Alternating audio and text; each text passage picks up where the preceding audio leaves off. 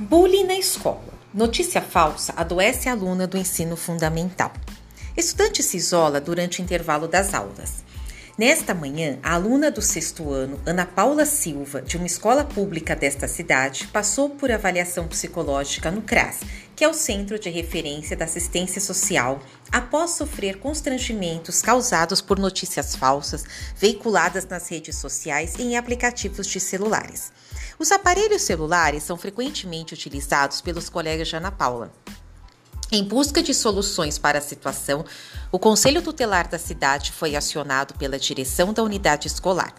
Também foram convocados os responsáveis pelos menores que fizeram a notícia circular nas dependências da escola.